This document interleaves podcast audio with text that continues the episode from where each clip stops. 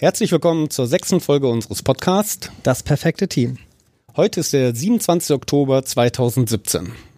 Wir, das sind Christian Müller und Thomas Uppes. Zero, zero, five, seven, two. How to build the perfect team.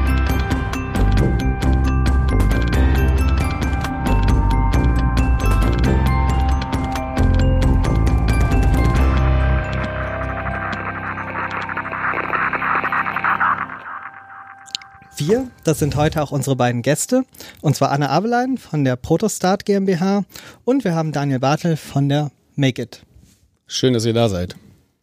Wir sind heute in Düsseldorf im Super 7000, die Mutter aller Coworking Spaces, wie sich dieser Coworking Space hier dann auch nennt. Und zwar äh, genauer gesagt im Super 7000 im Studio Manera Media, die unter anderem hiphop.de, Deutschlands größtes Hip-Hop-Magazin, produzieren. Vielen Dank dafür, dass wir bei euch heute zu Gast sein dürfen.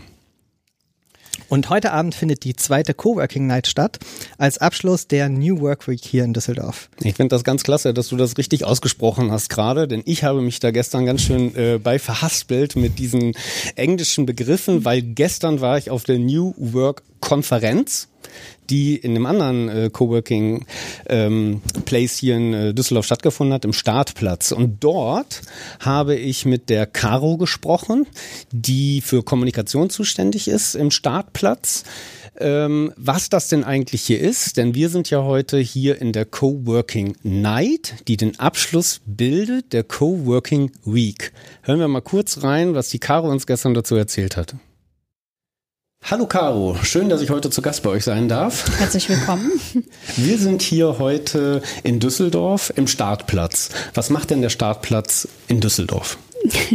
ähm, wir sind nicht nur in Düsseldorf, das vorweg, uns gibt es auch in Köln. Äh, wir sind der mittlerweile größte Startup-Inkubator und Accelerator hier in NRW. Das heißt, wir helfen Startups wirklich von ganz Anfang an, von der Ideenphase quasi ähm, bis zum hoffentlich dann großen Erfolg, begleiten sie, coachen sie und äh, ja, bieten, äh, bieten das Ökosystem und sagen wir mal den Nährboden ähm, für Gründerteams, um hier erfolgreich zu werden. Genau, also Startplatz heißt dann, ihr seid ein Coworking Space, man kann bei euch Schreibtische mieten, aber auch Büroräume, Genau, das ist, äh, das ist das, was wir auch machen. Äh, primär holen wir aber tatsächlich hier, äh, unterstützen wir die, die jungen Startups, die ähm, sich gar nicht groß einmieten müssen hier. Die stellen sich bei uns vor, die pitchen bei uns, bewerben sich bei uns für das Accelerator-Programm.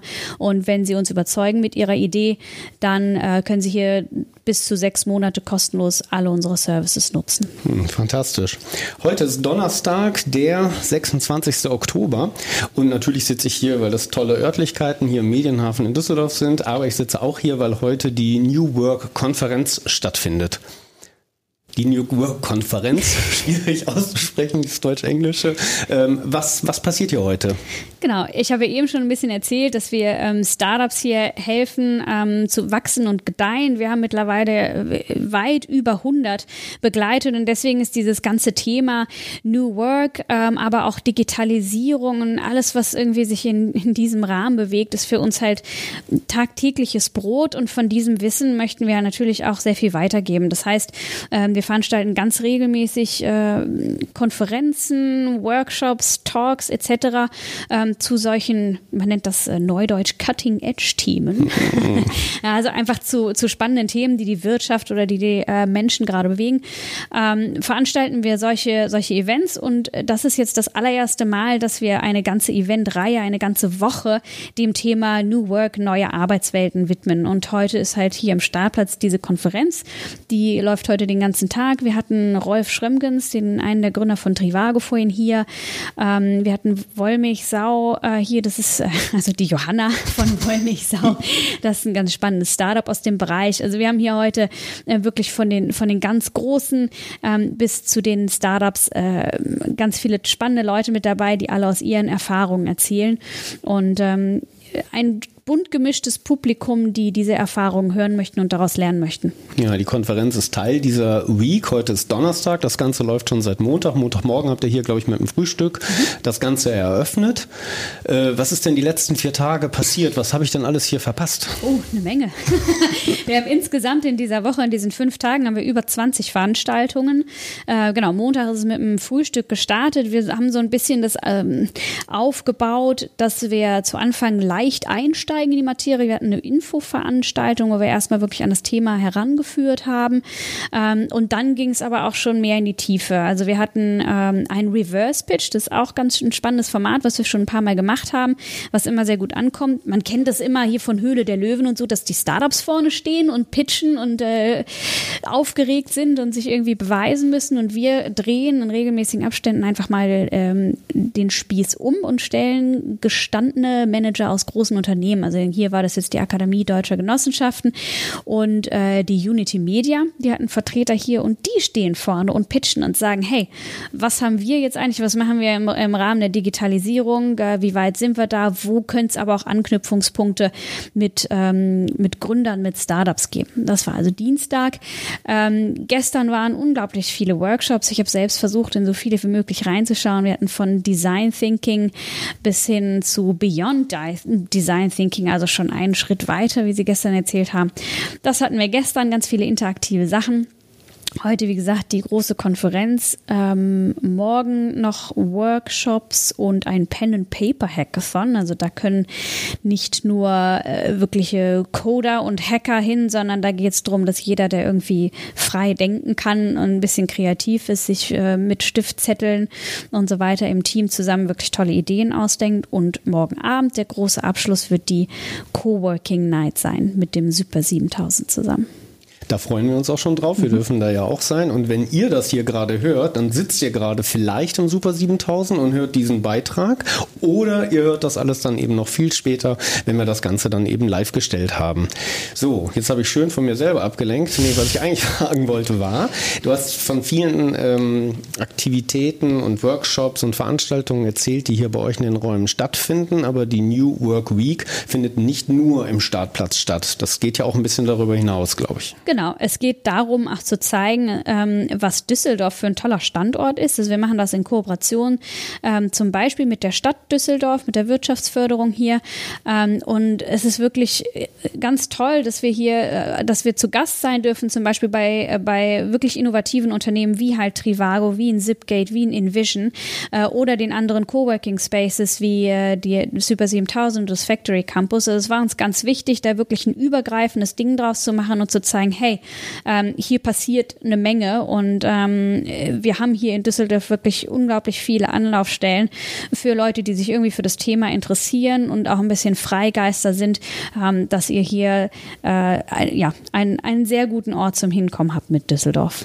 Ja, ich habe gesehen bei den Tickets, wo es dann um das Verkaufen dann auch äh, ging, waren dann einige Sachen auch schon ausverkauft. Also es mhm. schien mir doch ganz gut angenommen zu werden. Wie ist denn da so dein Eindruck gerade? Ja, ähm, ich, äh, ich habe es eben im Vorgespräch schon gesagt. Ich bin äh, jetzt ist drei Viertel der, der, der Week ist rum. Bei mir legt sich jetzt langsam der Adrenalinspiegel. Wir waren natürlich furchtbar aufgeregt, weil wir das das erste Mal gemacht haben. Ähm, und dafür ist es wirklich, es ist äh, super gelaufen. Es waren ähm, viele Veranstaltungen ausgebucht. Ähm, und ja, gerade wir haben halt 20 Veranstaltungen gehabt und wir hatten überall Leute drin. Was ich auch super schön fand, war, dass wir so ein gemischtes Publikum haben. Also äh, gestern bei einem Workshop, wo ich drin saß, war halt ein Student, ein Gründer und ähm, eine Managerin aus, äh, aus einem großen, sehr bekannten Mittelständler äh, unter anderem mit dabei. Und genau das ist halt das, was wir auch, was wir bei unseren Veranstaltungen immer möchten. Wir möchten, dass diese, ich sag mal in Anführungsstrichen, New Economy und Old Economy sich bei uns mischen und dass die Leute voneinander lernen, weil es gibt nicht nur von den Startups was zu lernen, sondern es gibt auch von den Etablierten was zu lernen. Und ähm, diese Mischung macht's und das versuchen wir bei unseren Veranstaltungen. Das hat auch hier beim, bei der New Work Week wieder hervorragend geklappt und das freut uns sehr. Mhm. Das klingt ja alles schon ziemlich positiv. Ähm, muss ich dich fragen, habt ihr schon so ein zweites Event? Gibt es das nächstes Jahr vielleicht nochmal? Oder wie, wo steht ihr gerade so bei eurer Entwicklung und euren Ideen? Also ich habe gerade von meinem Adrenalinspiegel gesprochen. Ich möchte jetzt erstmal diese Woche ähm, erfolgreich äh, hinter uns bringen. Und ähm, also wir fokussieren uns, die läuft ja noch bis morgen. Wir fo- fokussieren uns aktuell noch komplett auf diese Woche, dass hier alles läuft, ähm, dass alle das Bestmögliche mit rausnehmen und dann gucken wir mal. Wir werden ähm, mit den Leuten sprechen, wir werden uns Feedback einholen und äh, keine Ahnung, wir, wir sind offen für alles und wenn, wenn wir das Feedback bekommen, das war toll, macht das nochmal, dann sagen wir bestimmt nicht nein. War so ein bisschen eine Aufforderung an euch, jetzt auch Feedback zu geben, wenn ihr Teil dieser Woche wart oder auch wenn ihr vielleicht keine Gelegenheit hattet, diese Woche dabei zu sein, sich euch an Caro zu wenden, an den Startplatz und vielleicht ja, euer Feedback dann dort auch noch gleich ähm, abzugeben. Sehr gerne. Vielen Dank, Caro. Gerne. Ja, das war gestern, das war Caro vom Startplatz. Ähm, vielleicht was noch zu heute Abend. Liebe Zuhörer, wir nehmen immer live on Tape auf. Wir schneiden nicht. Wir wollen echte Gespräche hier führen. Das machen wir auch heute Abend so. Aber heute ist für uns auch so eine kleine Premiere. Heute zum ersten Mal vor Publikum. Schön, dass ihr da seid. Macht euch mal bemerkbar. Seid mal irgendwie laut, dass man euch herhört. Ja, genau. Ja, das wollten wir eigentlich hören. So macht das Ganze doch Spaß. Genau, und dann steigen wir auch ein mit unseren beiden Gästen und würden anfangen mit Daniel. Hallo Daniel, willkommen. Ja, hallo. Cool, dass du dir die Zeit genommen hast und ich würde sagen, vielleicht erklärst du erstmal, äh, was ihr macht bei Make It und wie du da so hingekommen bist. Ja, sehr gerne. Also bei der Make It ähm, sind wir quasi Befähiger oder Geburthilfen für Innovation. Also wir helfen dabei Mitarbeitern in großen Konzernen, aber auch äh, Gründern und ähm, Personen, die gerne was gründen möchten, was Innovatives, dabei loszugehen und zu starten. Also wirklich den ersten Schritt zu wagen in, die, in das Thema Gründung, Innovation und Startups. Und das machen wir mit, mit Programmen und Events und mit Schulungen, mit Online-Kurs mittlerweile auch. Und das haben wir jetzt über die letzten vier Jahre aufgebaut. Und wie kam ich dazu? Ja, äh, eigene Gründung würde ich sagen. Ne? Also man kommt irgendwie aus der Schulzeit schon so innovativ äh, mit Schülerzeitungen daher, dann mit dem Schulverein. Das klingt noch nicht alles so innovativ, aber irgendwie ähm, war ich immer so, so schon so ein Entrepreneur, also so ein Gründergeist irgendwo. Ein Maker. Ein Maker, ja, genau, ja. Und letztendlich dann ähm, war ich bei der IBM ähm, im dualen Studium und dort habe ich Gunter Dück getroffen. Gunter Ach. Dück, für den habe ich gearbeitet zwei Jahre.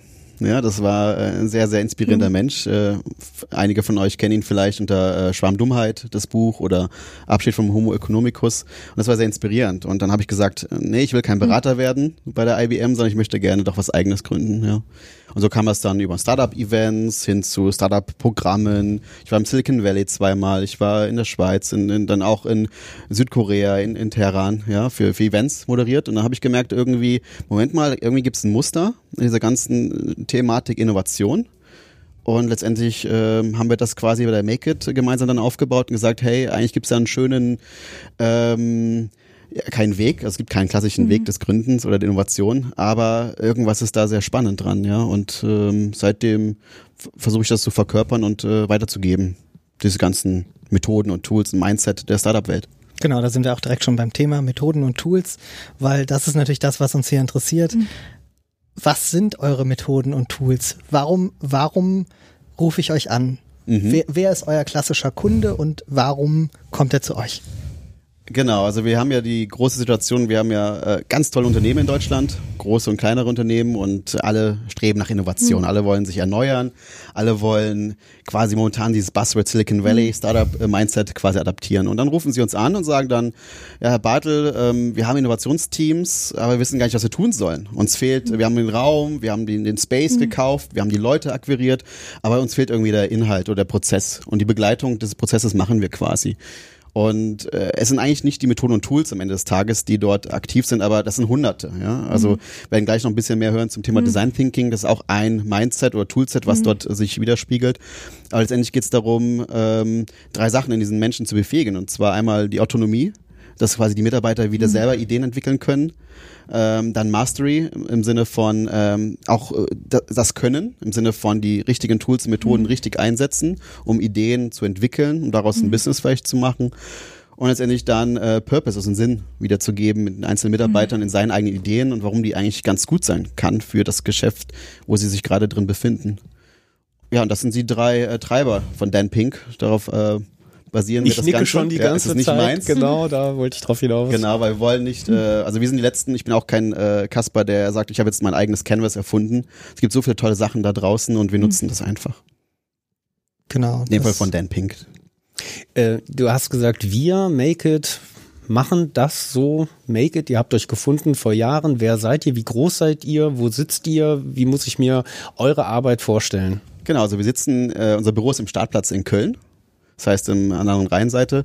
Und dort, ähm, ja, dort sitzen wir mit zehn Personen insgesamt. Wir haben davon, äh, das ist das feste Team, das Kernteam sozusagen. Und wir haben 90 Freelancer bundesweit. Also 90 äh, freie Mitarbeiter, die aber jetzt nicht für uns komplett arbeiten, sondern selber Gründer sind.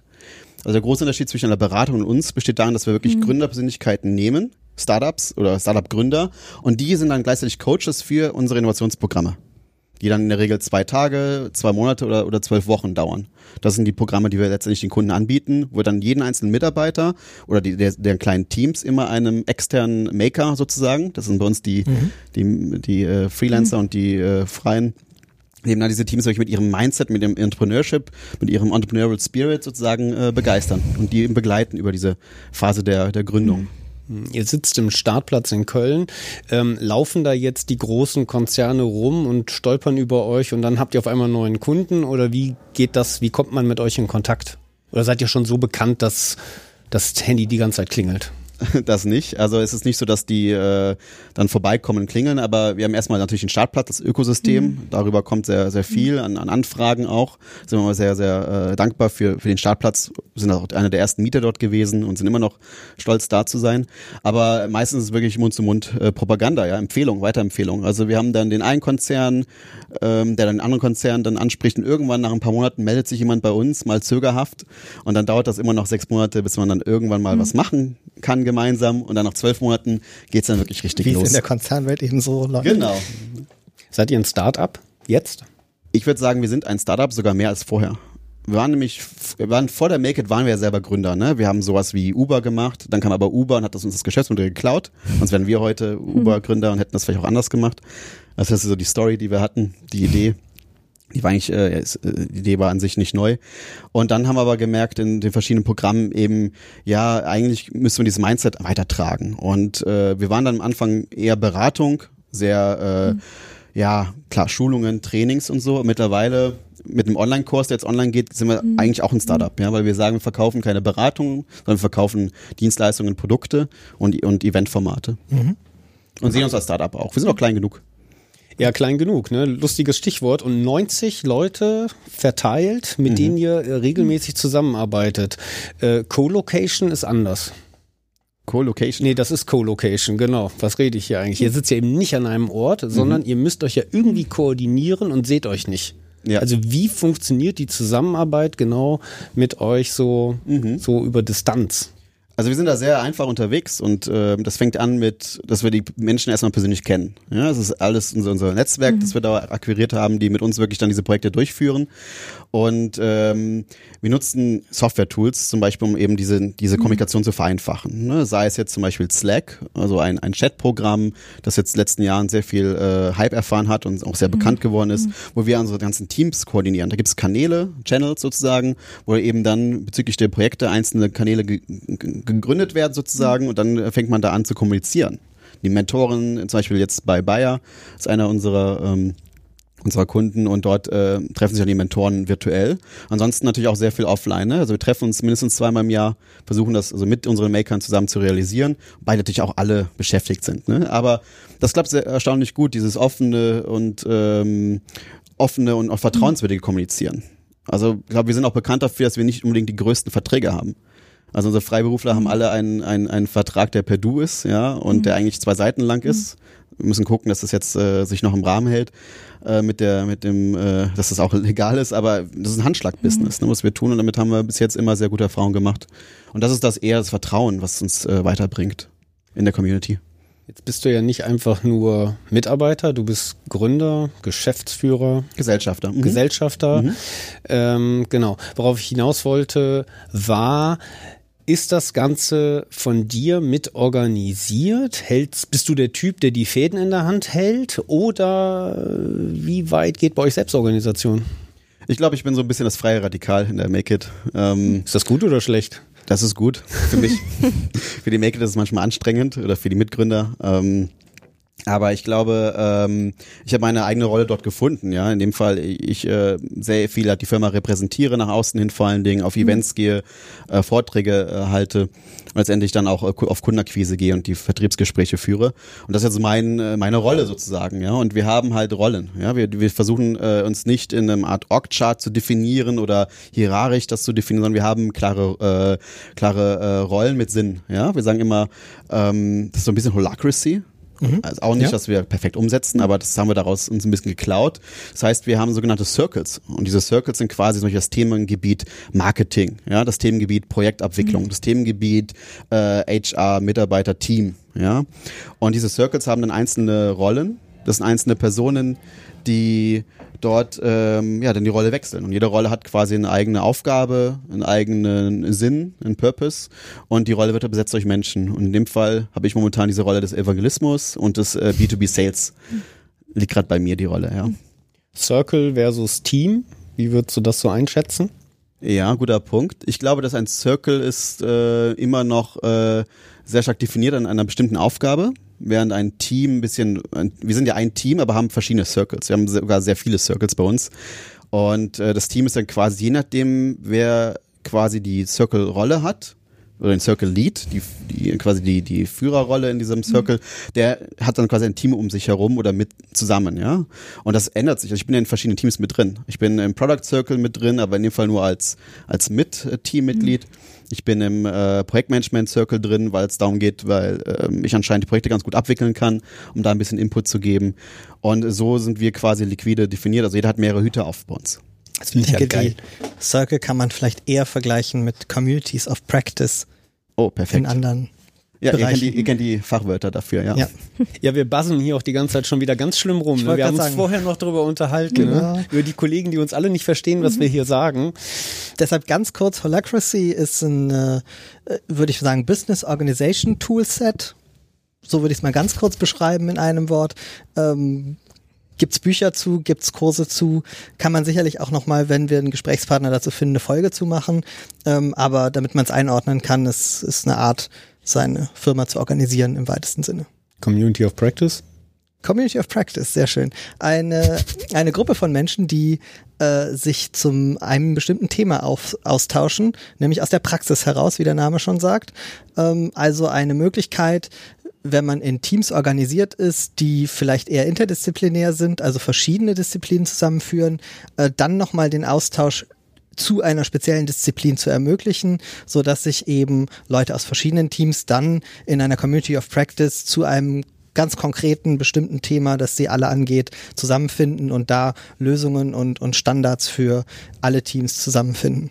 Ich hätte jetzt vielleicht noch eine letzte Frage, damit die Anna hier auch mal, ne? wir haben ja noch, noch jemanden hier sitzen, aber eine, eine Sache ist mir gerade noch aufgefallen. Du hast so ein Wort gesagt, was in der agilen Welt gar nicht mehr so häufig vorkommt. Projektmanagement. Was ist das denn? Was macht das denn bei euch? Ich glaube, wir müssen immer noch die Sprache unserer Kunden sprechen.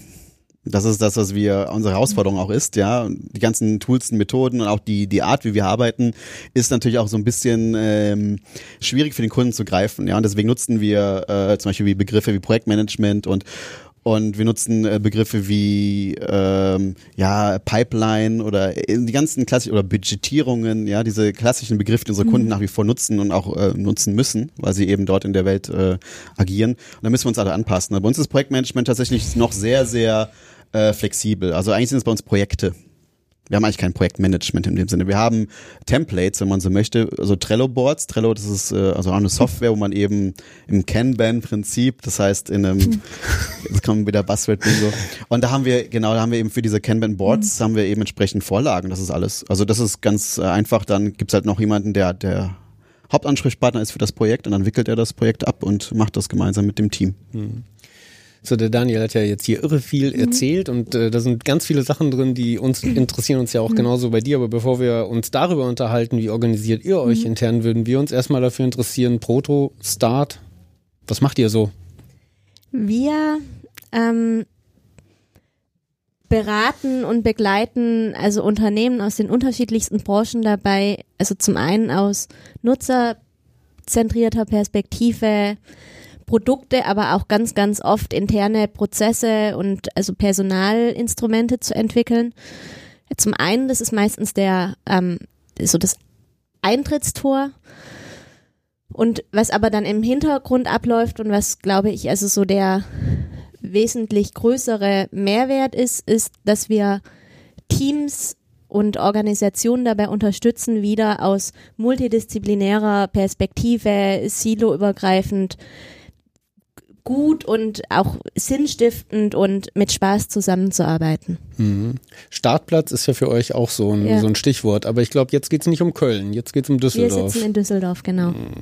Äh, seit wann gibt's euch seit, dort? Ähm, also uns gibt es seit etwas über einem Jahr und wir sitzen seit einem Dreivierteljahr in Düsseldorf. Wie ging das los? Also was war so, was ist da passiert vor einem Jahr, dass es euch auf einmal gab? Ähm, wir haben, also ich habe einen Hintergrund, also viele Jahre in ganz, ganz traditionellen Strukturen, habe also in einer politischen Stiftung gearbeitet, habe ähm, im Weiterbildungsbereich im Bankensektor gearbeitet und bin dann durch Zufall, durch eine eigene Erfahrung an die School of Design Thinking äh, gekommen in Potsdam. Bin da eigentlich hingegangen, um die Methode zu lernen, weil ich das Gefühl hatte, das ist in meinem damaligen Job eine Herangehensweise, die äh, gut funktionieren kann. Und habe dann aber über das Jahr an der School of Design Thinking, also wo Studententeams und auch also in unterschiedlichen Programmen ähm, Professionals also lernen mit Design Thinking ganz, ganz multidisziplinär Projekte ähm, anzugehen ähm, und aus nutzerzentrierter Perspektive Lösungen zu entwickeln.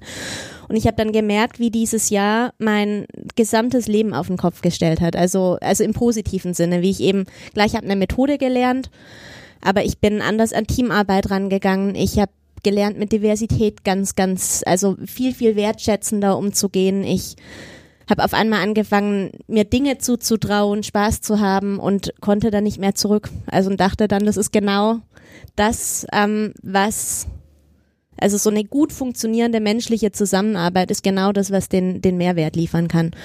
Und sind dann ursprünglich mit der Idee gestartet, Design Thinking stärker ins Bildungswesen zu bringen, weil wir glauben, dass eben eine, also die Welt verändert sich ganz schnell. Man, also Unternehmen brauchen immer mehr Leute, die mit Komplexität umgehen können, die gut in Teams zusammenarbeiten können, die, ähm, die sich was zutrauen und das Bildungssystem funktioniert linear.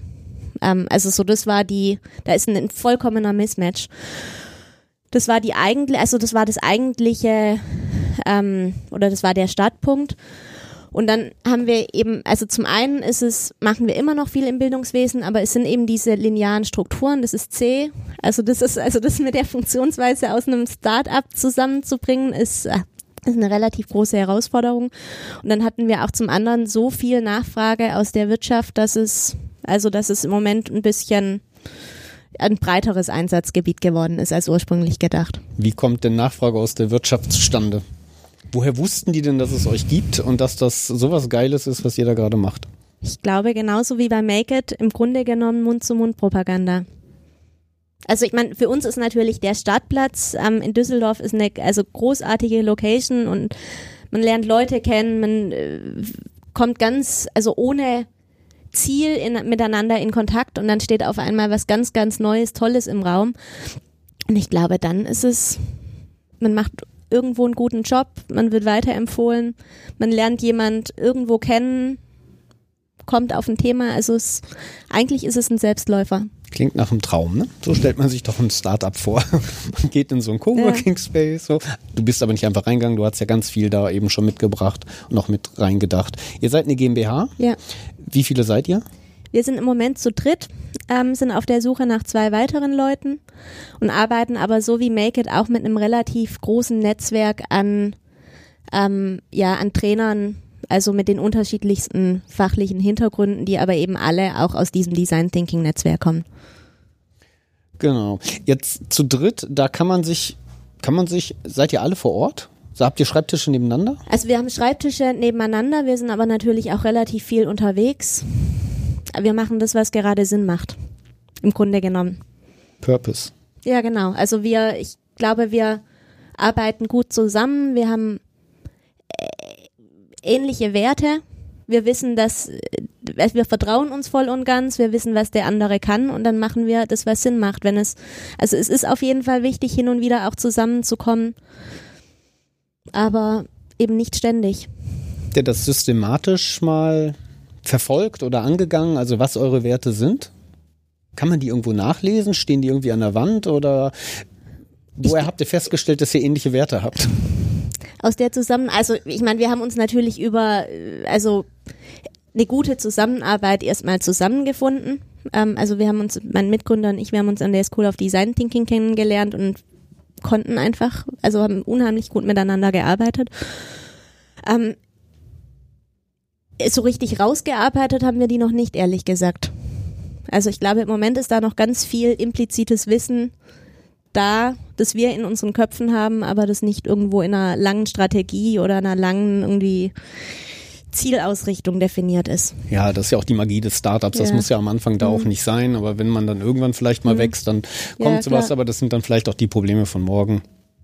Mich würde ja dann auch konkret Hm. bei euch interessieren, wie sieht's aus bei einem Kunden? Also was macht ihr Hm. genau dann, wenn jetzt, wenn jetzt ein Unternehmen anruft? Was sind das in der Regel für Mhm. Kunden und was macht ihr dann konkret mit denen? Also die Kunden kommen wirklich aus den unterschiedlichsten Bereichen. Also wir haben große Konzerne, wir haben Mittelständler, wir haben, also es geht um Produktentwicklung, es geht aber auch um, also immer mehr. Also da entwickelt sich ein ganz klarer Fokus raus, eben um menschenzentrierte interne Prozessarbeit. Also wie müssen Organisationen aufgebaut sein, damit sie äh, naja, damit die Mitarbeiter ihr Potenzial einbringen können, kreativ sein können. Also um dann tatsächlich das zu machen, wo, worauf Make It auch abzielt, Innovationen zu schaffen. Da ist passiert ja ganz, ganz viel. Das ist im Moment so der große, jeder möchte innovativ sein. Wir haben es aber nie gelernt. Wu- wurde uns systematisch abge abtrainiert und wir müssen ähm, Genau, da muss erstmal was passieren, um, um wieder dahin zu kommen. Und da ist Design Thinking ein, eine Methode, um dieses kreative Potenzial wieder aufzubrechen und eben sinnstiftende und gute, also menschliche Teamarbeit wieder, wieder zu ermöglichen.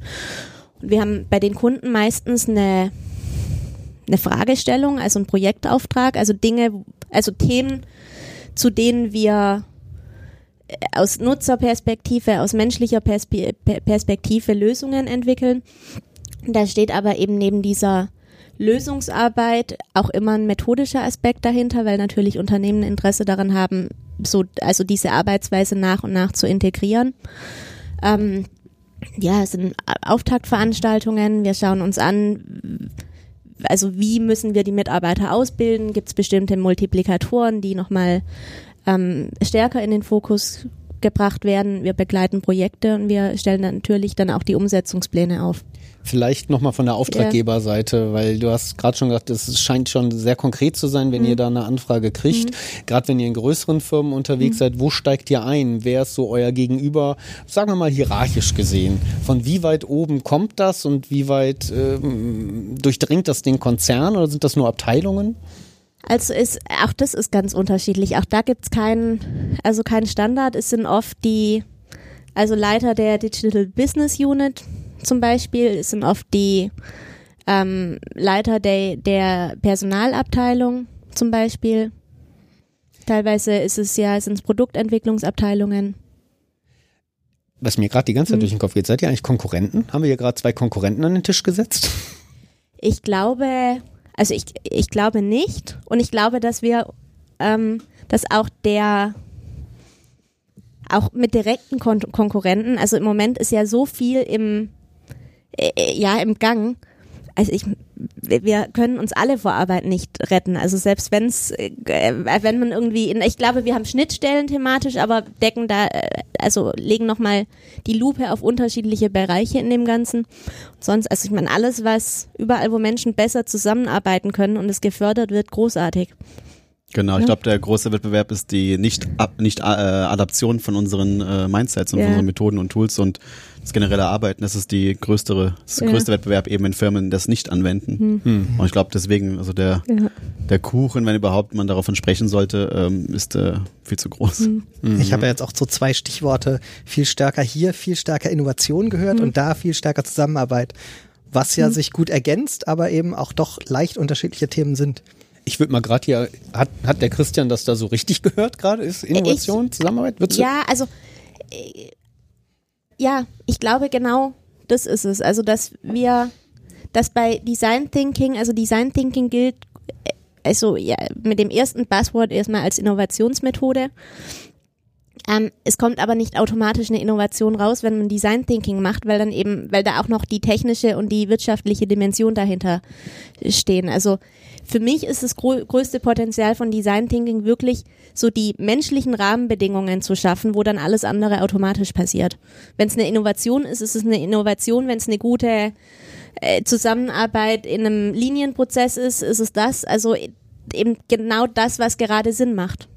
Jetzt fällt hier die ganze Zeit Design Thinking. Design und Thinking. Was ist das?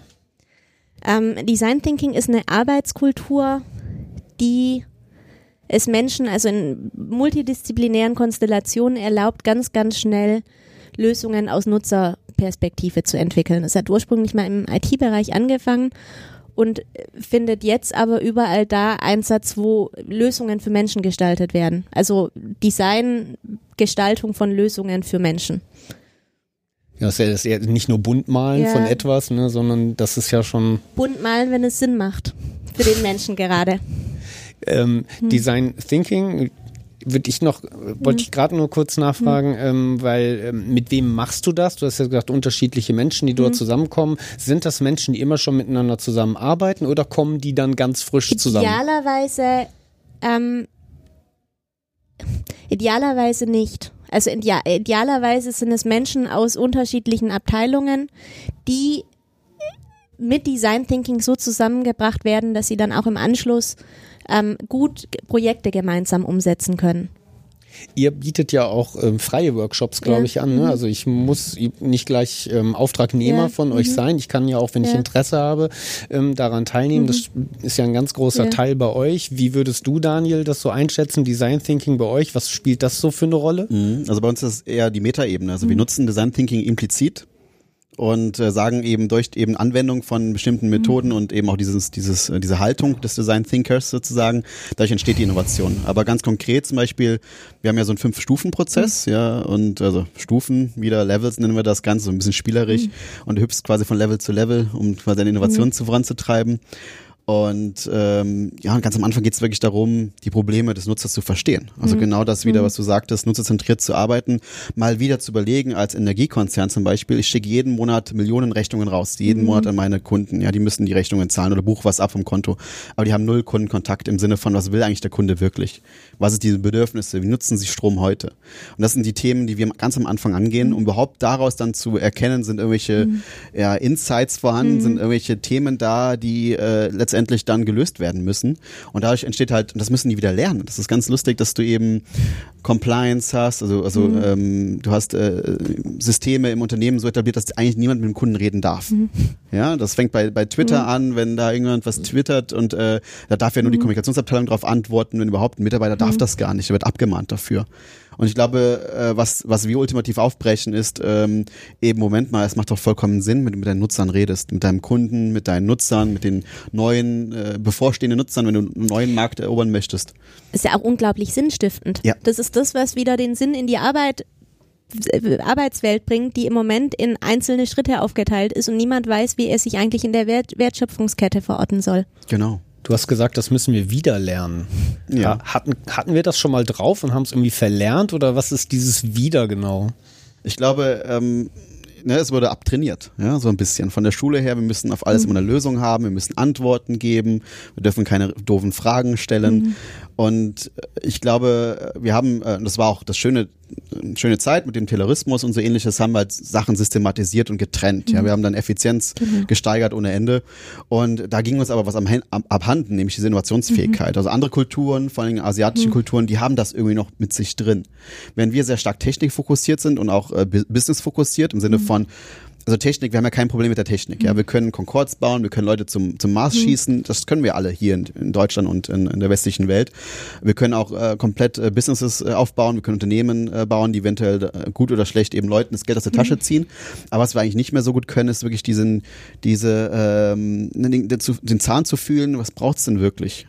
Ja, und da merkt man irgendwie, ist man jetzt irgendwie an der Grenze erlangt mit, mit äh, Marketing. Ich meine, heute, ich krieg heute äh, auf meinem Handy, ich versuche irgendwie einen Artikel zu lesen, bekommt 300 Mal die Werbebotschaft, dass jetzt äh, äh, Matthias Schweighofer äh, mit seinem äh, Alexa-Stick seine eigenen Filme sehen kann. Ja, und dreimal hintereinander die gleiche Werbung. Und dann denke ich mir, das ist so too much, ja. Und irgendwas, was ist denn da die, die Frage, die Antwort auf meine Bedürfnisse? Und das muss man wieder entdecken und das muss man wieder lernen. Und das ist äh, das wiederholt sich immer wieder. ist auch so ein Pendel, glaube ich. Momentan ist, heißt es halt Design Thinking. Diese Art eben versuchen, wieder mehr Empathie zu erlangen. Wie sehr, du hast gerade schon mal das Stichwort spielerisch gesagt zum Thema Level. Wie, wie weit seht ihr Spiel und spielerisch da involviert? Weil für mich klingt das, wenn ich jetzt ganz, ganz ohne über Fachbegriffe oder über Theorien nachzudenken, klingt es halt einfach so, ja, wir haben das alles sehr schön strukturiert und das ist, hat alles seine Regeln und so, das Business, das Big Business. Und das funktioniert auf einer gewissen Ebene ganz gut, aber es fehlt halt so das Spielerische, das, das mal dazwischen gehen irgendwie, mal was anders machen. Einfach was ausprobieren zum Beispiel. Das würde mich interessieren, wie ihr das seht. Ja, zum Beispiel in einer Exzellenzkultur, ja, wo eben Exzellenzkultur im Sinne von, man darf keine Fehler produzieren und im, im, im bestimmten Unternehmen oder in jedem Unternehmen ist es eigentlich ja, das Thema, dass man eigentlich versucht, Fehler zu vermeiden. Was vollkommen richtig ist, wenn man über Effizienz redet, über bestehende Prozesse und über bestehende Unternehmen, dann ist das gar kein Problem. Da bereitet uns ja auch der ähm, BWL-Studium drauf vor, das Management-Studium MBAs bereiten uns drauf vor, eben äh, Master of Business Administration, Admi äh, Admi äh, Administrator Business, ja, ein, ein bestehendes Geschäftsmodell verfeinern und verbessern. Aber was wir eben dann eben nicht können, ist genau dieses, dieses Durchbrechen und zu sagen, wir können auch mal scheitern im Kleinen, wir können auch mal ganz wenig Geld einsetzen und mal was ausprobieren, dadurch eben ganz viel neue Erkenntnisse gewinnen. Und äh, wir, wir bringen den Leuten zuerst bei, überhaupt mit, mit Kunden wieder zu reden und auch Fragen zu stellen und nicht Antworten zu liefern. Das ist eine ganz, ganz, das ist das, die, das Kern von Design Thinking auch zu sagen, ich gehe nicht sofort in der Lösung ins Rennen, sondern will erstmal Empathie und, und den Nutzer zu ver verstehen. Und dann eben mit dem gemeinsam in, in, in einem kollaborati kollaborativen Prozess auch Ideen zu entwickeln. Und das nutzt man eben mit, mit viel Spaß. Ja, Es geht darum, ähm, Angst wegzunehmen vor Innovationen, Angst wegzunehmen vor den Fehlern, die man machen kann und sich darüber auch zu freuen, wenn etwas nicht geklappt hat. Und das als, als okay zu verstehen, weil wir haben das Problem, oder es ist einfach Tatsache, 80 Prozent der Innovation scheitert. Ja, neues Produkt, neue Dienstleistungen, neue Software, neue Idee, neuer Podcast. 80 Prozent, ganz normal. Ja, das das äh, euer nicht. Ja, ihr, seid, ihr gehört zu den Danke, 20 danke. Prozent. Ja. Aber es ist vollkommen normal. Das kann man auch nicht wegdiskutieren. Ich glaube, es gibt kein, kein Innovationsrezept im Sinne von, wenn du das machst, dann wirst du innovativ. Wenn ich das wüsste, dann äh, wäre ich äh, heute woanders. Aber ähm, die Kunst ist es wirklich da viel schneller zu lernen, ja, und eben nicht ganz viel Geld einzusetzen für eine einzige Idee, sondern ganz viele hunderte Ideen, tausende Ideen zu, ähm, zu verproben. Genau, und eben niedrigschwellig und mit Spiel auszuprobieren, dass das, äh, äh, dass das Ergebnis dann eben perfekt und großartig sein muss, ist ja klar. Aber es gibt eben viele, äh, ja, viel Raum dazwischen, Ja. das mit sehr, sehr viel Spaß ähm, äh, und ausgesprochen effizient auszuprobieren. Also stimmt, ich, ja. ich möchte mehr Spaß. Wie muss ich mir Spaß vorstellen? Also viel diskutiert und man liest immer wieder Lego. Gibt so eine so eine Möglichkeit. Man kann mit Bauklötzen machen. Ich musste in einem Seminar auch mal irgendwas mit so einer Holzeisenbahn irgendwie so iterativ erarbeiten. Ähm, ganz praktisch, spielerisch. Gibt's das bei euch im Design Thinking? Ja. Also, geht das? Wie, naja, Wie es geht spielt so. ihr? Ähm, ähm, naja, es geht so, ich meine, um jetzt das Lego-Beispiel aufzu, aufzugreifen, dass wir daran gewöhnt sind, die Welt nur noch eben zweidimensional, also im Arbeitsleben die Welt zweidimensional geschrieben wahrzunehmen, ähm, das Ganze auf die rationale Ebene zu reduzieren. Ähm, und Erfahrungen und Erfahrungen und Erlebnisse und die damit verbundenen Emotionen, aber einen ganz, ganz großen Teil davon ausmachen, ob ein Produkt oder eine Dienstleistung danach dann gut ankommen. Und Lego ist eben eine Möglichkeit, dieses dreidimensionale Denken wieder anzutriggern. Und wenn es zum Beispiel jetzt darum geht, eine Dienstleistung äh, neu zu gestalten, dann kann das ein Lego-Geschäft sein, es kann äh, wie eine Interaktion sein, die eben auf eine anfassbare und erlebbare Art und Weise dargestellt wird und es macht einen Heidenspaß. Und ganz praktisch. Packt ihr die Lego-Kiste aus? Ja, klar. Also wir packen die Lego-Kiste aus, wir packen Holz aus, aus dem man was ausschneiden kann. Wir haben Perücken, Perücken dabei, wir haben Knete dabei. Also wir haben alles dabei, was notwendig ist, um ganz, ganz schnell Ideen erlebbar zu machen. Vielleicht einmal kurz doch nochmal in so einen Design-Thinking-Prozess rein und den vielleicht einmal schnell so zu skizzieren, aber dass wir eine Vorstellung kriegen, wie das geht. Das sind ja Workshops, die einen Tag dauern oder zwei, Zwei Tage, drei Tage, unterschiedlich. Wenn du dir so einen prototypischen Design-Thinking-Workshop Ja. vorstellst, wie läuft der ab? Was passiert zu Beginn von Tag eins? Zu Beginn von Tag eins kommen wir zusammen ähm, und überlegen uns erstmal, was hinter einer beispielhaften Fragestellung steht. Also zum Beispiel gestalte ein Reiseerlebnis für Menschen mit Einschränkungen. Ähm, überlegen wir uns, was könnte, wer könnten diese Menschengruppen sein, was könnten Einschränkungen sein, mit wem müssen wir sprechen, um darüber etwas herauszufinden. Und dann gehen wir aber, dann ist es auch schon mit der Aly äh, internen Analysearbeit vorbei. Dann gehen wir raus und sprechen mit Menschen, die Nutzer von unseren also Reiseerlebnissen sein könnten. In einem Tag gehen wir, ähm, machen wir das mit Gesprächen. Ähm, Wenn es ein längerer Prozess ist, gehen wir auch mal ganz bewusst in die Situation des Nutzers. Also wie ist es als gehbehinderter Mensch zum Beispiel am Flughafen zu sein oder ähm, mit dem Bus unterwegs zu sein. Ähm, dann arbeiten wir die Erkenntnisse oder also die Learnings aus diesen, aus der Erkundungsphase aus, ähm, definieren typische Nutzer, die aber eben nicht äh, 33,2 Jahre alt sind, 1,4 Kinder haben, sondern die wirklich ganz, ganz reale Personen sind, die dann auch in, also ich weiß nicht, mit Holzformaten oder so auch dargestellt werden, ähm, um so dieses Verständnis für den Menschen dahinter anzutriggern. Dann gestalten wir, also oder gestalten, definieren wir, erarbeiten wir die unterschiedlichsten Lösungen für die Probleme dieser, dieses Nutzers heraus.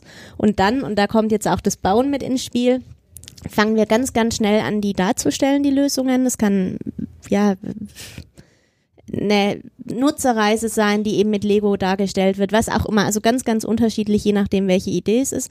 Und dann gehen wir nach also einer sehr, sehr kurzen Prototyping-Zeit, die also definitiv nicht länger als zwei, drei Stunden im ersten Tag dauert, gehen wir sofort wieder in die Interaktion mit dem Nutzer, der uns auch dadurch, dass wir ihm nicht nur erklären, was wir gemacht haben, sondern ihm wirklich, also als Erlebnis darstellen können, was seine Rolle da, darin wäre, ein viel, viel tieferes und ehrlicheres Feedback dazu geben kann und der uns auch deshalb ehrliches Feedback gibt, weil unsere Prototypen auf eine Art und Weise gestaltet sind, denen man anmerkt, dass man nicht äh, Monate damit verbracht hat, sondern dass es schnell da ist, dass jeder wirklich sagen kann, ähm, was ihn, ja, also ob er sich das grundsätzlich vorstellen könnte, ähm, ohne einem monatelange Arbeit zu zerstören. Das ist ein ganz wichtiger Punkt daran.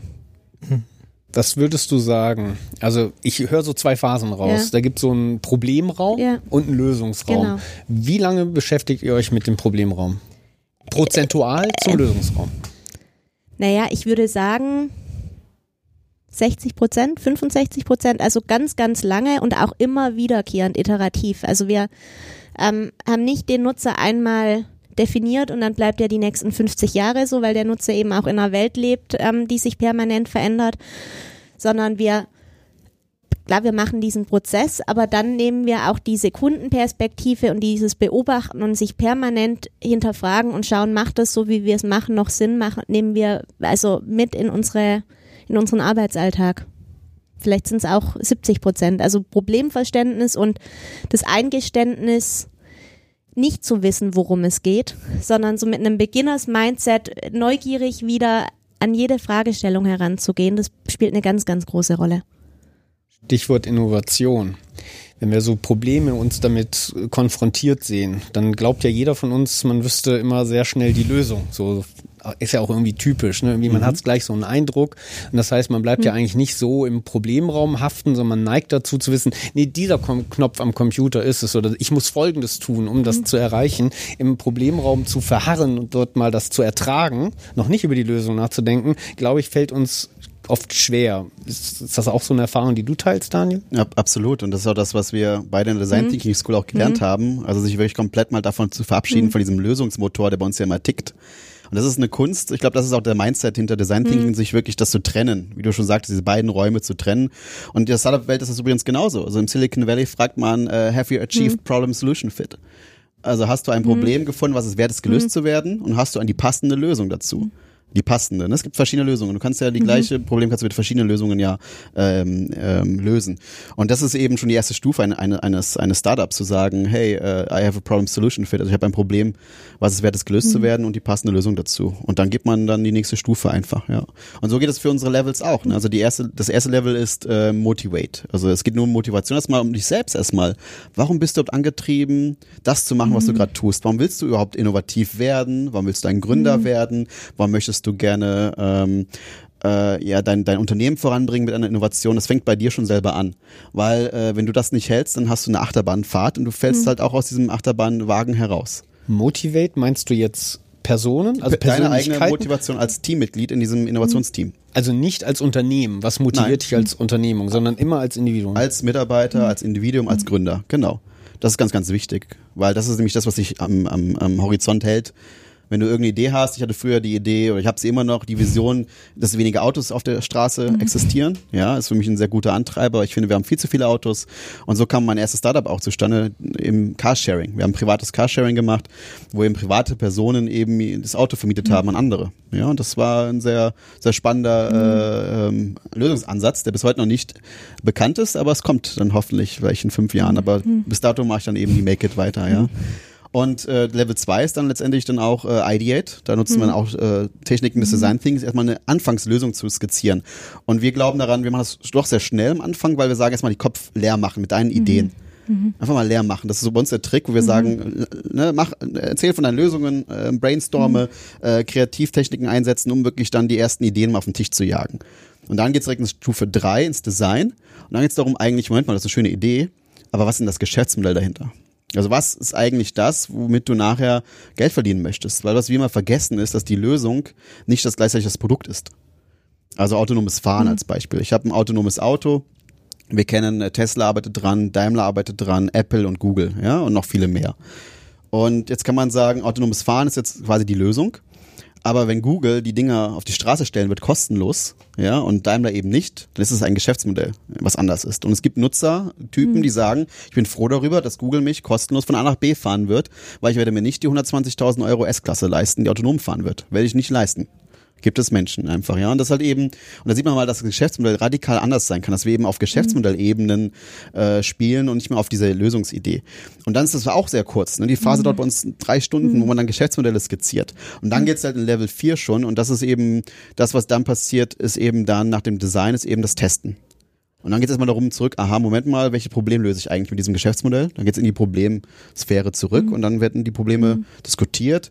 Dann fange ich an, die Lösungen zu skizzieren und eben sogenannte ja, Prototypen oder Experimente zu bauen, wo ich dann eben die Lösung schnell teste. Ich erstelle eine Landingpage, ich erstelle eine, also eine Webseite, ich erstelle vielleicht ein Nutzererlebnis äh, Erlebnis mit, mit Lego oder mit, mit, äh, mit Rollenspiele und so, versuche quasi eine Fassade zu erstellen, um diese Simulation zu schaffen, hey, was wäre denn, wenn meine Idee jetzt schon reif wäre?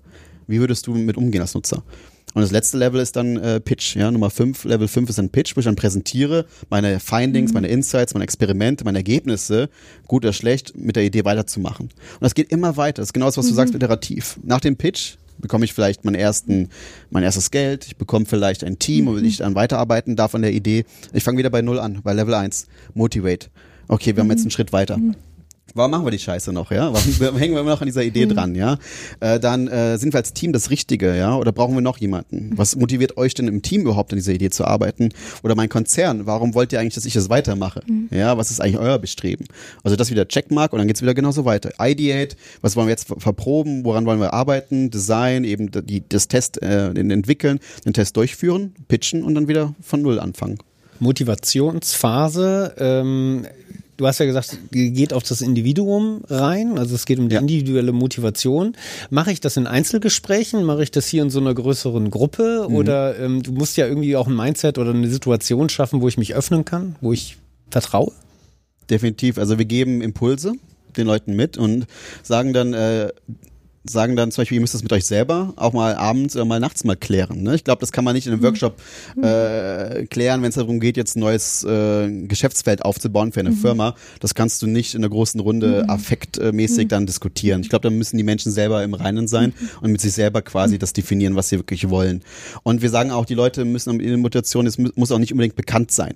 Also die müssen nicht jetzt, also die haben ja teilweise sehr intime äh, Motivatoren. Zum Beispiel wie es gibt jemanden, der äh, der Gründer ist, der ähm, eine, eine, eine, ja, eine krank, eine schwerkranke Schwester hat im Ausland, ja, die er gerne äh, mit Geld oder eben, das, eben helfen kann, helfen möchte.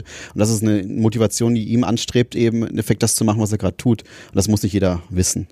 Aber äh, es ist trotzdem umso besser, wenn man trotzdem gemeinsam Diskussion hat, was eigentlich unser, unsere Vision, was ist eigentlich unsere Mission dahinter, warum machen wir das Ganze? Das ist schon wichtig.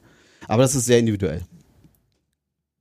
Vielleicht sehr abstrakte Frage, aber ihr arbeitet ja nun beide dann sehr eng mit Menschen zusammen und potenziell auch mit mehreren Menschen, die dann in irgendeiner Form als Team was erreichen wollen oder auch müssen, je nach Konstellation.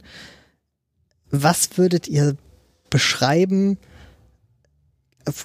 wenn ihr so in so einen Raum reinkommt oder auch nach einem Tag, Workshop oder so und vor so einer Gruppe sitzt, woran merkt ihr, dass die, dass ihr glaubt, die können am Ende was erreichen oder nicht? Woran habt ihr, habt ihr ein Gefühl dafür, was, was so eine Gruppe aus gut macht als Team? Ich finde loslassen.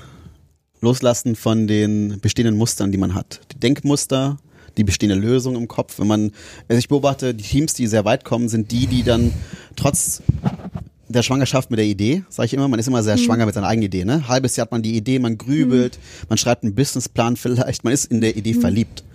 Und das, das, das ist der erste Punkt, wo ich sehe bei Menschen, wenn die sich öffnen und sagen, Moment mal, eigentlich ist das Ganze vielleicht Hokuspokus. Ich muss es verproben, muss es validieren, muss überhaupt verstehen, ob überhaupt Nutzer da sind. Ja, Also das ist das Wichtigste. Das vergessen wir immer wieder.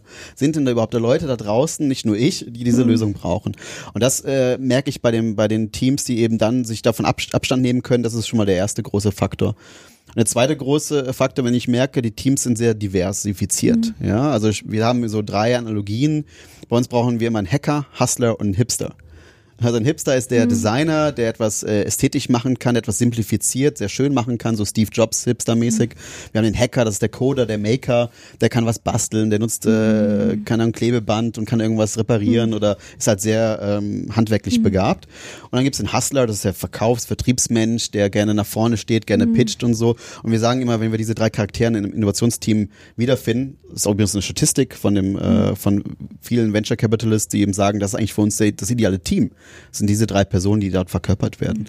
Und das ist dann auch so ein, so, ein, so ein Beispiel für mich, wo ich dann sehe, ja cool, ich glaube, die können das. Also ich gehe gar nicht in die Idee. Ne? Ich rede gar nicht über die Idee, ich rede gar nicht über die Be Potenzial am Markt und so. Das machen die ganzen äh, Kollegen, Innovationsmanager alle falsch, finde ich, weil die glauben immer, sie wüssten, was als nächstes kommt. Und ich sage immer, ihr wisst es nicht. Und ich will es auch gar nicht äh, behaupten. Ich konzentriere mich auf die, auf, der, auf die Fähigkeit des Teams eben, sich weiterzuentwickeln in dem Prozess. Also ich glaube, und jetzt auch jenseits von irgendwie Teams in Startups, sondern einfach generell, wann arbeiten Menschen gut zusammen? Ähm, ich glaube, dass es, also so wie Daniel auch gesagt hat, auf jeden Fall einen ja, diversen Hintergrund, sowohl fachlich, aber auch menschlich, also bedarf, und eine Wertschätzung für diese Unterschiede. Also die Möglichkeit, dass Menschen sich so wie sie sind, also authentisch einbringen können, ähm, ohne dass eine bestimmte, es gibt ja auch in Organisationen immer die Situation, dann werden auf einmal Extrovertierte total gepusht oder nicht, die, die Hipster werden gepusht, weil wir jetzt eben alle gerade innovativ und modern sind. Gut funktionieren tut es wirklich nur, wenn Menschen in der Lage sind, sich authentisch einzubringen. Ähm, wenn sie in der Lage sind, ähm, auch Schwächen zugeben zu können, um dann eben auch so dieses ähm, kollektive Lernpotenzial aus einem Team heraus zu, ähm, rauszuarbeiten, das zweite. Und ich glaube, was in der ganzen ähm, New Work ähm, vollkommen ähm, vergessen wird, sind die individuellen Fähigkeiten zur Zusammenarbeit. Also inwieweit bin ich mir bewusst, in welchen Situationen irgendwelche roten Knöpfe äh, in mir gedrückt werden und ich vollkommen irrational und dumm reagiere. Inwieweit bin ich in der Lage, ähm, meine Interessen auch einbringen, also zu, äußern und, und vielleicht noch nicht mal zu, sie erstmal für mich zu definieren und sie dann zu äußern und dann auch in der Lage zu sein, ähm, Konflikte und Spannungen auszu, ähm, auszuhalten.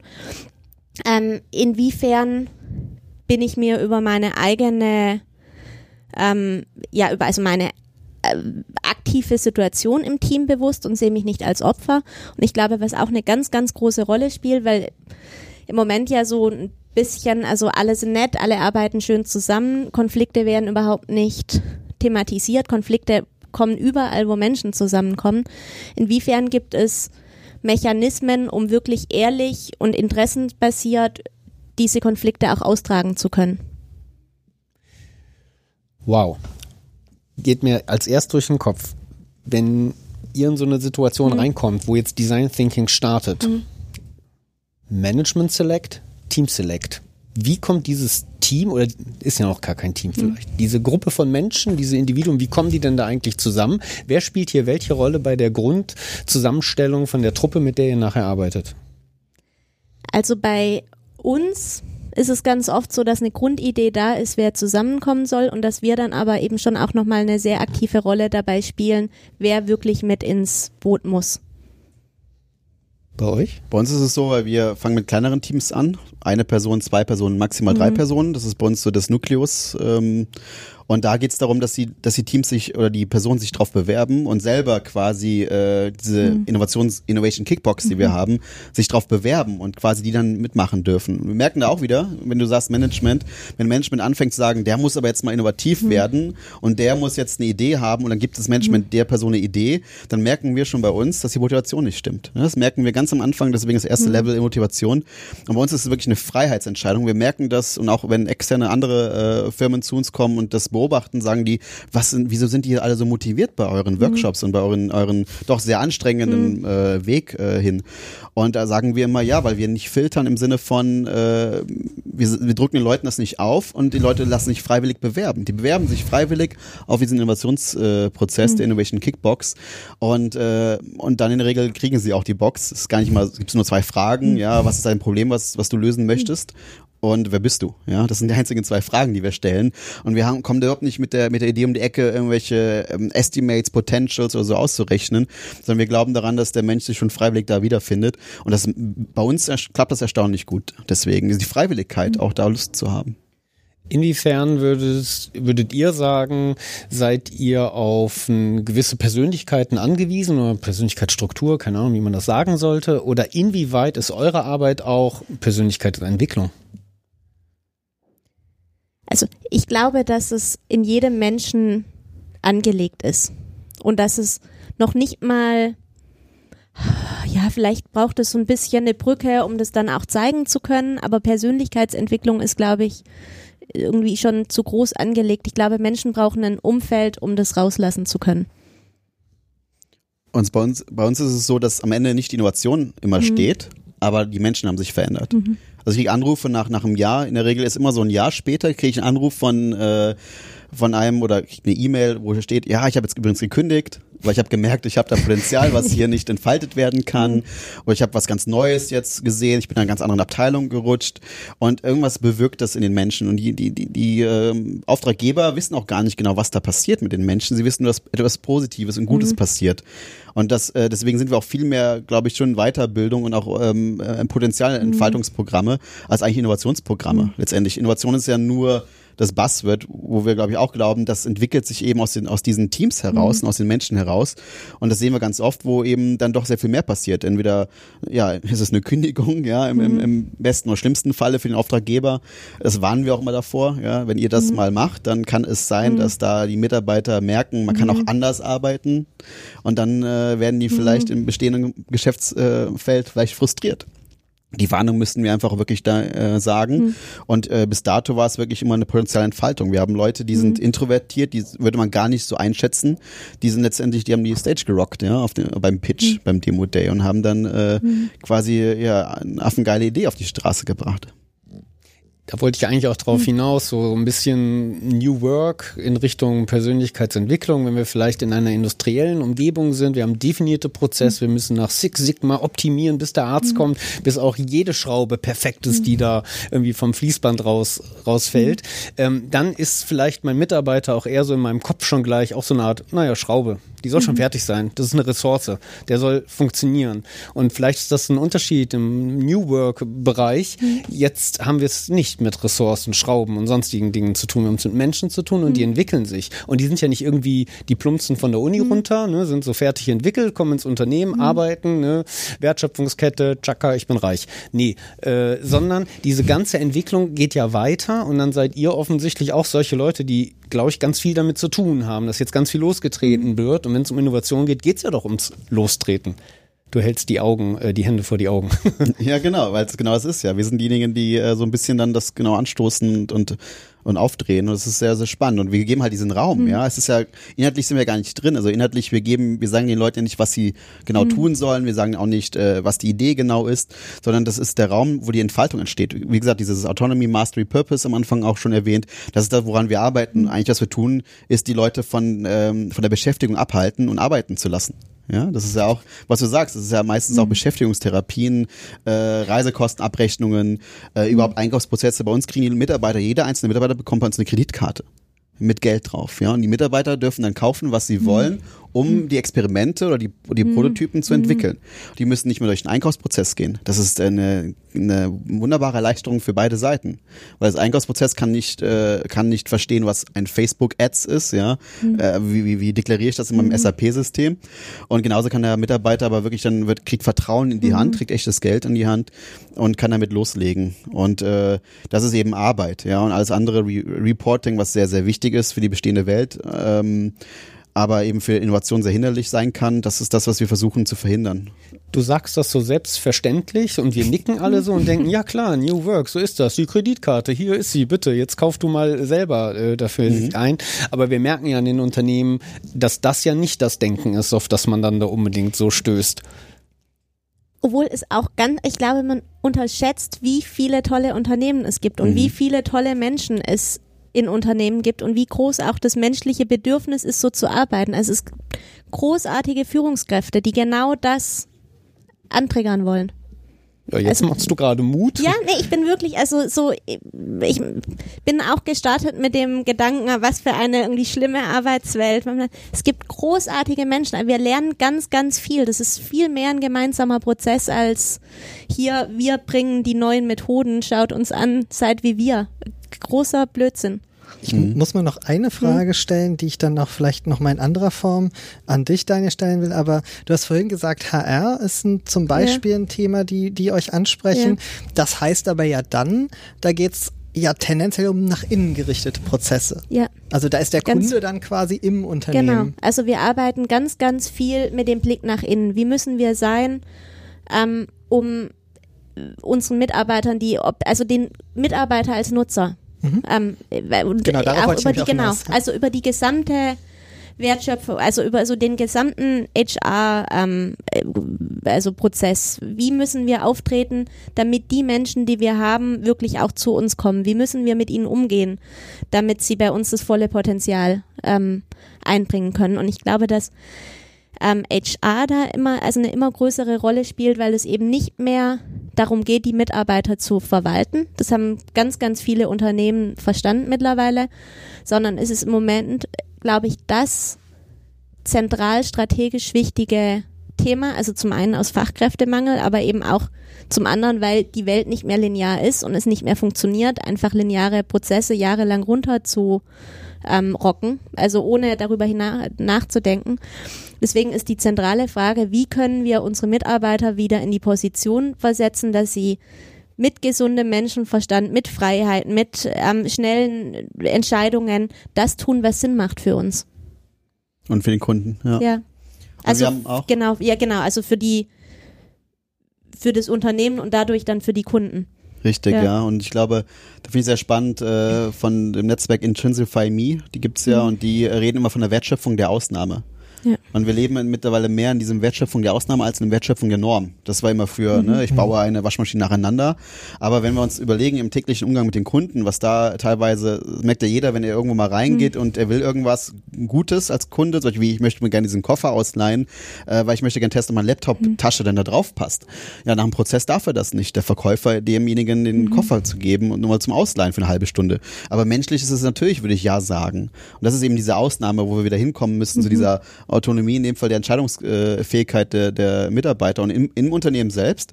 Wir haben das bei der, bei der TÜV Rheinland zum Beispiel sehr stark. Die Innovation Kickbox wird dort genutzt auch für interne Prozesse. Prozessinnovation. Da geht es genau wieder um den, um den Kunden, der eben intern ist. Das ist der Mitarbeiter, der eine Reisekostenabrechnung machen muss zum Beispiel. Und wie kann ich das Ganze denn viel humaner gestalten als mit einem Interface mit tausenden Einträgen und Klicks, ja? Und das ist halt dann, äh, da hilft halt dann genauso diese, diese, diese Toolsets und dieses Mindset eines Entrepreneurs und eines Gründers eben, eben da wirklich eine Lösung zu erarbeiten, die Sinn macht. Perfekt. Dahin hätte auch meine Frage gezielt, nämlich dann an dich, inwieweit ihr bei Kunden eher auf Innovation, die nach innen gerichtet ist, abzielt und nach außen gerichtet. Also beides macht ja äh, ganz viel Sinn. Also will ich ein neues Produkt auf den Markt bringen, weil ich sehe, meine Kunden haben irgendein Problem, oder will ich halt Probleme innen lösen? Ich, also hast du eine, hast du eine grobe, ein grobes Gefühl, wie sich das so verhält bei euren Kunden? Es ist äh, schon 60 Prozent intern und 40 Prozent äh, externe Innovation. Aber ich unterscheide gar nicht mehr so stark in den zwei Feldern, sondern eher um den Neuheitsgrad der Innovation. Okay. Neuheitsgrad für uns, weil ähm, klar, für die bestehenden Verbesserungen gibt es eigentlich, gibt's eigentlich Prozesse, ne? KVP-Prozesse, Six Sigma, da gibt es eigentlich schon sehr viel, was die Unternehmen machen können. Und umso radikal neuer eine Idee ist oder, oder gesponnener, ja, da- die mögen wir auch sehr gerne, die Ideen, die gesponnen sind erstmal, weil die auch sehr wichtig sind, umso besser greifen dann so neue äh, Praktiken wie Design Thinking und Lean Startup. Ich weiß nicht, ob ihr es hört, aber mein Eindruck ist, die Musik wird hier gerade lauter. Wir sind ja hier Teil der Coworking Night und hier passiert auch noch vieles. Wir sind auch nur ein Event auf der Coworking Night.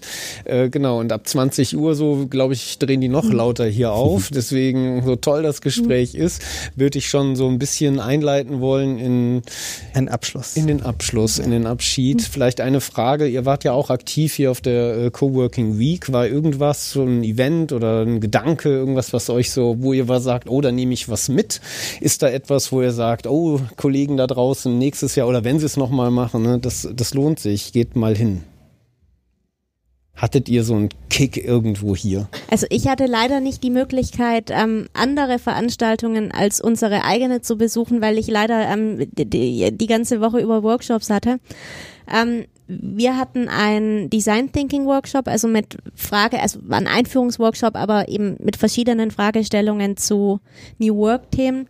Und ich habe einfach immer, immer, wenn man mit Menschen spricht, kommen neue Erkenntnisse. Also das heißt, ähm, ich weiß gar nicht, also äh, das Veranstaltungsprogramm war großartig, aber auch da wieder so meine Lektion immer wieder sprechen, nachfragen, worum es eigentlich geht. Ja, und ich habe gestern euch kennengelernt, das perfekte Team als Podcast. Das war mein Highlight. Und äh, heute sitze ich hier und morgen höre ich ihn mir an. Ja, genau, der, also das Gespräch war großartig, finde ich. Auch so Highlight der New Work Woche. Ah, Das vielen freut uns Dank. doch. Ja, das hören wir gerne. Ja, ähm, dann äh, wollen wir euch auch nicht länger hier festhalten. Ne? Ihr seid ja auch noch hier eingeladen oder ich weiß nicht, vielleicht verbringt ihr auch noch ein bisschen Zeit hier. Wir bedanken uns recht herzlich, dass ihr da die Zeit gefunden habt. Für uns war es eine spontane Sache. Wir sind froh, mal vor Publikum hier sprechen zu können. Wir hoffen, euch da hinten hat es auch gefallen. Ihr wart ja wahnsinnig ruhig und diszipliniert. Ja, ihr dürft auch noch mal klatschen, ne, wenn ihr das wollt. Ne? Ja, dann würde ich sagen, bleibt uns gewogen. Genau.